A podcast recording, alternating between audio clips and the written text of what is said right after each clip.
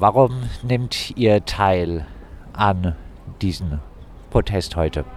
Wir sind hier, weil wir einerseits sagen wollen, es geht nicht, dass äh, das Haushaltsloch jetzt auf den Rücken der BäuerInnen gestopft wird. Zumindest nicht äh, ohne eine andere Unterstützung für einen äh, postfossilen Umbau der Landwirtschaft.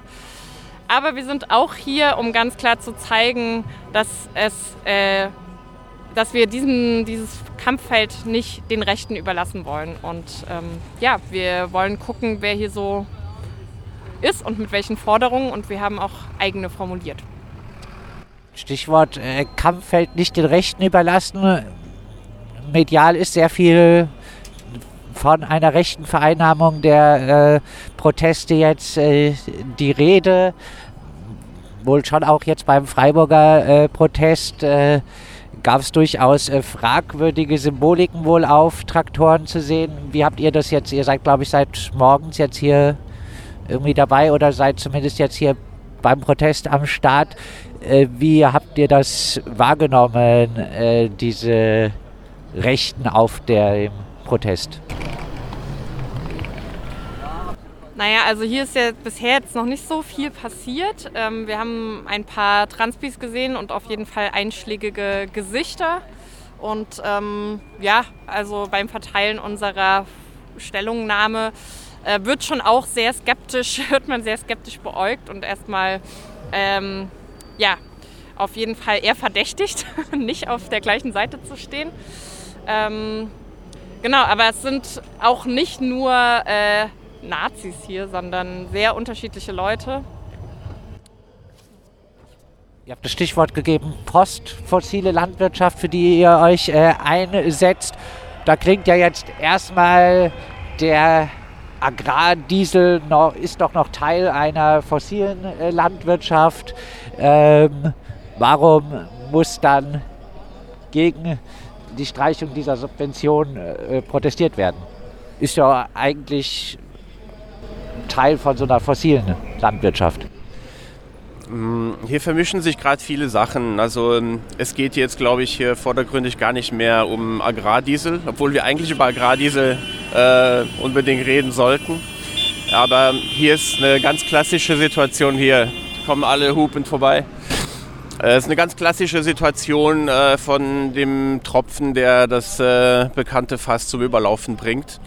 Ähm, hier geht es darum, dass äh, ein Sektor in der Landwirtschaft äh, durchaus einfach äh, ökonomisch nicht, nicht gut dasteht, nicht gut aufgestellt ist. Es gibt natürlich äh, Leute, die hier ähm, äh, auch gut verdienen, aber im Großen und Ganzen ist es eher ein prekärer Sektor. Und ähm, die Leute haben natürlich die Wahrnehmung, dass denen ähm, was weggenommen wird. Ähm, und das könnte ja auch weitergehen, andere Subventionen und so weiter. Ähm, die Arbeitsbedingungen sind schlecht. Also es gibt kaum Jugend, eine Jugend, die irgendwie auch Lust hat, diesen Beruf in Zukunft zu machen und so weiter. Und das sind, glaube ich, so die Hauptmotivationen, äh, dieses Es reicht. Ähm, und klar, auf, auf dieser ähm, bundesweiten Wahrnehmung ähm, könnte es bei diesem rechten Ausdruck auch bleiben und die Ampel muss weg. Und eigentlich hat man hier nur das Thema Agrardiesel äh, gewechselt, also im Vergleich zu Wärmepumpe oder so. Das ist vielleicht so eine Wahrnehmung, die da ist, aber ich glaube, was hier so an der Basis passiert, ist nochmal ähm, differenzierter zu betrachten. Konkret ähm, ist es so, der Agrarsektor oder ich, ich nenne das eher das Ernährungssystem, da gehört die Landwirtschaft dazu, ist ähm, ein System, wie es heute dasteht, das äh, nur dank zwei Sachen passiert ist. Das eine ist ein stabiles Klima ähm, und das andere ist eine zu, also ein Zugang zu scheinbar endloser äh, fossiler Energie. Und das hat quasi diese Zivilisation dahin gebracht, wo wir jetzt stehen, dass wir mit ähm, riesigen Maschinen und sehr viel Sprit und eher wenig Arbeitskraft eine total hohe äh, Menge an Menschen irgendwie ernähren können. Und ähm, das, wir bewegen uns halt jetzt weg von diesen zwei Stabilitätszuständen. Einerseits äh, das Klima und auf der anderen Seite auch fossile Brennstoffe werden langfristig nicht so verfügbar sein wie jetzt. Das wird jetzt alles relativ rapide gehen. Das heißt, ähm, ein, ein, es wird nicht möglich sein, Landwirtschaft in, auf einem Planeten zu machen, der irgendwie in Richtung 2 äh, Grad oder 3 Grad äh, globale Erwärmung. Das wird eine riesengroße Herausforderung sein und wir beginnen jetzt schon äh, mit, ähm, mit verschiedenen, also mit relativ massiven Ernteausfällen, die zeitgleich in diversen Kornkammern äh, der Welt äh, passieren. Das heißt, wir steuern eigentlich auf eine Katastrophe mit Ansage zu und im Prinzip gucken alle weg. Und jetzt wurde mal kurz durch dieses Thema Agrardiesel dieser, diese Abhängigkeit von den fossilen Brennstoffen mal kurz thematisiert und im Prinzip reagiert äh, eine Gesellschaft hier so, oh nein, oh Gott, nehmt uns bitte unsere Droge nicht weg. Ähm, das ist so ein bisschen so meine Wahrnehmung. Aber natürlich sind da einfach sehr, sehr große Zwänge und dieser Umbau von der Landwirtschaft oder vom Ernährungssystem in Richtung von einem, einer postfossilen ähm, Landwirtschaft oder eben eine, die, die nicht, also eine Dekarbonisierung dieses Sektors, das ist unglaublich schwer und verlangt sehr, sehr, sehr viel gesellschaftliche Unterstützung. Und das kann man nicht ähm, das kann man nicht auf den Rücken der Bauern machen. Man kann denen nicht einfach Geld wegnehmen. Im Gegenteil, man müsste, wenn man sagt, okay, jetzt ähm, Diesel wird jetzt, ähm, ähm, also gibt es halt nicht mehr. Da gibt es auch nicht wirklich.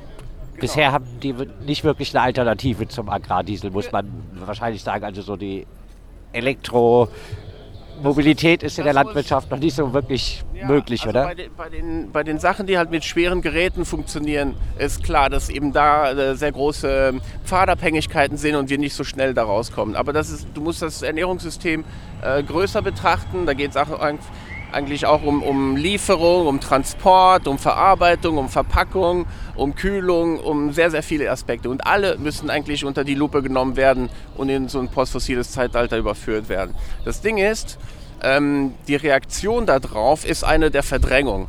Hm? Das heißt, man, man will nicht dahin und alle denken erstmal nur so an, an ihren Wohlstand. Und das ist so ein bisschen die Gefahr äh, bei diesem Protest.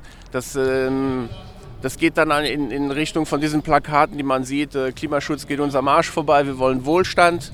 Und äh, in diese Kerbe ähm, ist es halt gefährlich äh, zu schlagen. Und wir möchten halt sagen, nein, das ist diese, diese Herausforderung einer Transformation im Agrarsektor oder im Ernährungssystem ist unglaublich schwer und es braucht gesellschaftliche Unterstützung, um die zu erreichen. Wir brauchen äh, kleinbäuerliche Betriebe. Wir brauchen eine Jugend, die in den nächsten Jahren und Jahrzehnten Lust hat, diesen Job zu machen. Es braucht eine attraktive Arbeitswelt. Es braucht Leute, die diesen dringenden Umbau in diesem Sektor auch in die Hand nehmen. Und deshalb brauchen, ähm, braucht das gesellschaftliche Unterstützung und nicht, ähm, und nicht irgendwie äh, noch mehr an die Wand fahren.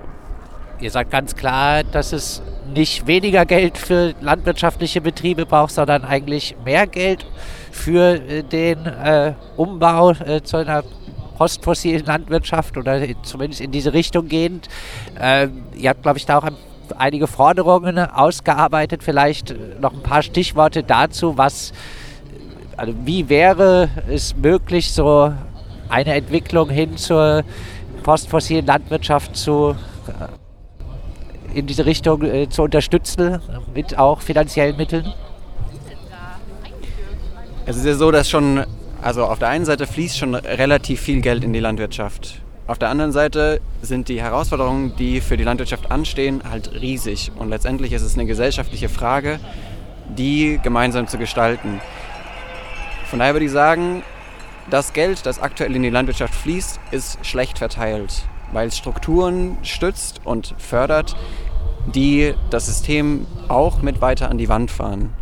Das heißt, das Geld, das in die Landwirtschaft fließt, muss Umweltschutzmaßnahmen, ökologische Landwirtschaft, kleinbäuerliche Strukturen, souveräne landwirtschaftliche Betriebe unterstützen. Weg von Flächensubventionen hin zu Förderung von Biodiversitätsmaßnahmen und so weiter. Und gleichzeitig ist diese Frage, wie die Landwirtschaft ohne Fossile funktionieren soll, kann ich nicht beantworten. Deswegen muss da viel Gestaltungswille, auch in Form von Geld, in die Hand genommen werden, damit Wege erarbeitet werden. Und aktuell ist es einfach auch so, viele der Maßnahmen sind letztendlich auch eine Form der Subventionierung für die Industrie. wenn man sich anschaut, große Traktoren, chemische Industrie, wo bleibt das Geld am Ende, am Ende hängen, ist halt die Frage, okay, wie viel der Subventionen landen tatsächlich bei den BäuerInnen und wie viel sind eigentlich eine Quersubventionierung der Industrie. Und da braucht es eine Fokusverschiebung und wir brauchen die kleinbäuerlichen Betriebe und müssen unsere BäuerInnen darin auch unterstützen, als Gesellschaft den Weg gemeinsam zu gehen. Als kleinbäuerliche Betriebe, die biologisch, äh, biologische Landwirtschaft äh, machen, da ist dann tendenziell der Bauernverband zum Beispiel nicht wirklich ein Kooperationspartner, oder? Weil er vermutlich eher genau diese Strukturen aufrechterhält, eher äh, dass Subventionen eher in die großen Betriebe fließen für große Maschinen, für große Flächen. Ja, ganz klar. Also wenn man jetzt unseren Betrieb zum Beispiel nimmt, wir stemmen ungefähr 2% unseres äh, Jahresfinanzbedarfs aus Subventionen, EU-Subventionen. Ähm, Im Durchschnitt sind es in Deutschland zwischen 40 und 50 Prozent. Und das liegt vor allem daran, dass wir einen sehr klein strukturierten Betrieb mit wenig Fläche und ohne Tierhaltung haben und äh, sozusagen mit dem aktuellen System der Flächensubventionierung und Direktzahlungen und auch der Umweltleistungen, die sich erst dann lohnen, wenn du sie auf großer Fläche umsetzt, ähm, da, da losen wir sozusagen einfach ab. Aber wir haben ja andere Wege gefunden, uns unabhängig von diesen Subventionen zu finanzieren. Und sicherlich ist es noch nicht an dem Punkt, dass es äh, ein gesellschaftsweites Modell werden kann, aber es ist auf jeden Fall ein, ein Versuch, der uns jetzt zum Beispiel sehr resilient macht gegenüber dieser Streichungen. Und wenn ich noch ein Wort zum Bauernverband sagen darf, ich kann da nicht hinterstehen, wofür der Bauernverband steht. Ich möchte dafür was anderes, Progressives stehen. Gleichzeitig muss ich anerkennen, dass viele LandwirtInnen über den Bauernverband organisiert sind. Und wir brauchen die Leute, wenn wir den Wandel gestalten wollen. Das heißt, auch der Bauernverband beispielsweise hat sich in der Borchardt-Kommission, wo sie Vorschläge für eine zukunftsfähige Landwirtschaft erarbeitet haben, beteiligt. Wenn das dann von politischer Seite nicht aufgegriffen oder finanziert wird, sondern nur mit warmen Worten bedacht wird, dann ist auch naheliegend, dass die Leute keinen Bock haben, sich da weiter zu engagieren. Aber wir brauchen letztendlich, glaube ich, auch Strukturen wie den Bauernverband, um die Leute mitzunehmen. Abschließend vielleicht noch die Frage, ja, wie jetzt ihr weitermachen wollt, was eure Zukunftsvision für eine andere Landwirtschaft ist. Ja, unserer Ansicht nach braucht es eben einen grundlegenden Paradigmenwechsel und der muss von der gesamten Gesellschaft getragen werden. Ähm, und der wird leider auch äh, ziemlich wehtun, aber ohne diesen Paradigmenwechsel hin zu einer postfossilen, kleinstrukturierten, bäuerlichen Landwirtschaft äh, werden wir wirklich Probleme mit Ernährung und äh, ja, der Klimakrise bekommen. Und dafür braucht es eine demokratische Streitkultur und wir kommen auf jeden Fall mit faschistischen Umsturzfantasien da 0, gar nicht weiter. Und äh, ich glaube, das ist sozusagen, wir müssen gerade an beiden Fronten kämpfen. Einerseits durch, äh, gegen die Vereinnahmung durch rechte AkteurInnen von eigentlich Problemlagen, die die BäuerInnen ja auch real haben und gleichzeitig sehr progressive, sehr weitreichende Forderungen nach vorne stellen und die nach außen tragen und dafür wirklich auch werben unter den BäuerInnen, in der Politik, aber auch in der Gesamtgesellschaft.